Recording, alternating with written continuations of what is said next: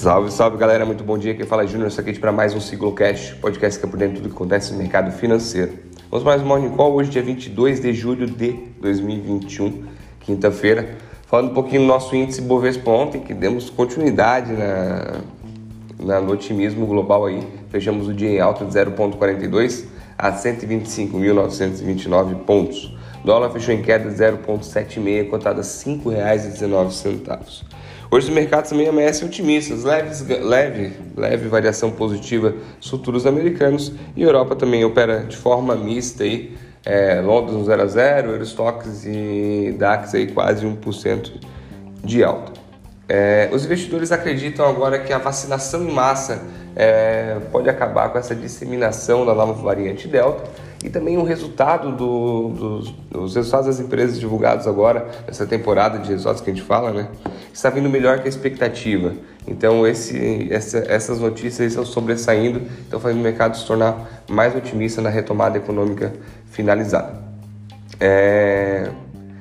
Na Europa, a, a presidente do Banco Central, Christine Lagarde, hoje fará um pronunciamento qual deve permanecer os juros lá na faixa que está tá negativo, se eu não me engano, levemente negativo, mas deve mudar o seu Ford Guidance, lembrando que ela falava, ó, oh, vou aumentar os juros lá em tal mês, tal ano, pode ser que eles diminuam essa, essa data devido à retomada econômica que está acontecendo eles ficarem preocupados com a política monetária.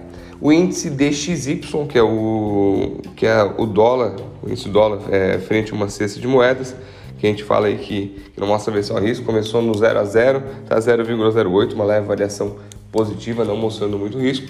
E o minério de ferro caiu 5% na bolsa de Dalian essa madrugada lá na Ásia. Segundo informações, a China vem controlando já essa questão do minério de ferro para controlar a produtividade, para não vender tanto, para controlar a inflação. Mas não vendendo tanto também faz com que as commodities caiam, faz com que diminua o preço. Então pode olhar de, de duas visões essa, essa informação, mas realmente pode ser totalmente influência do governo da China quanto a isso. Bitcoin volta a subir depois de fala do Elon Musk, que caiu recentemente por falas do Elon Musk, que na verdade ele subiu por falas, caiu por é, praticamente está dominando o mercado.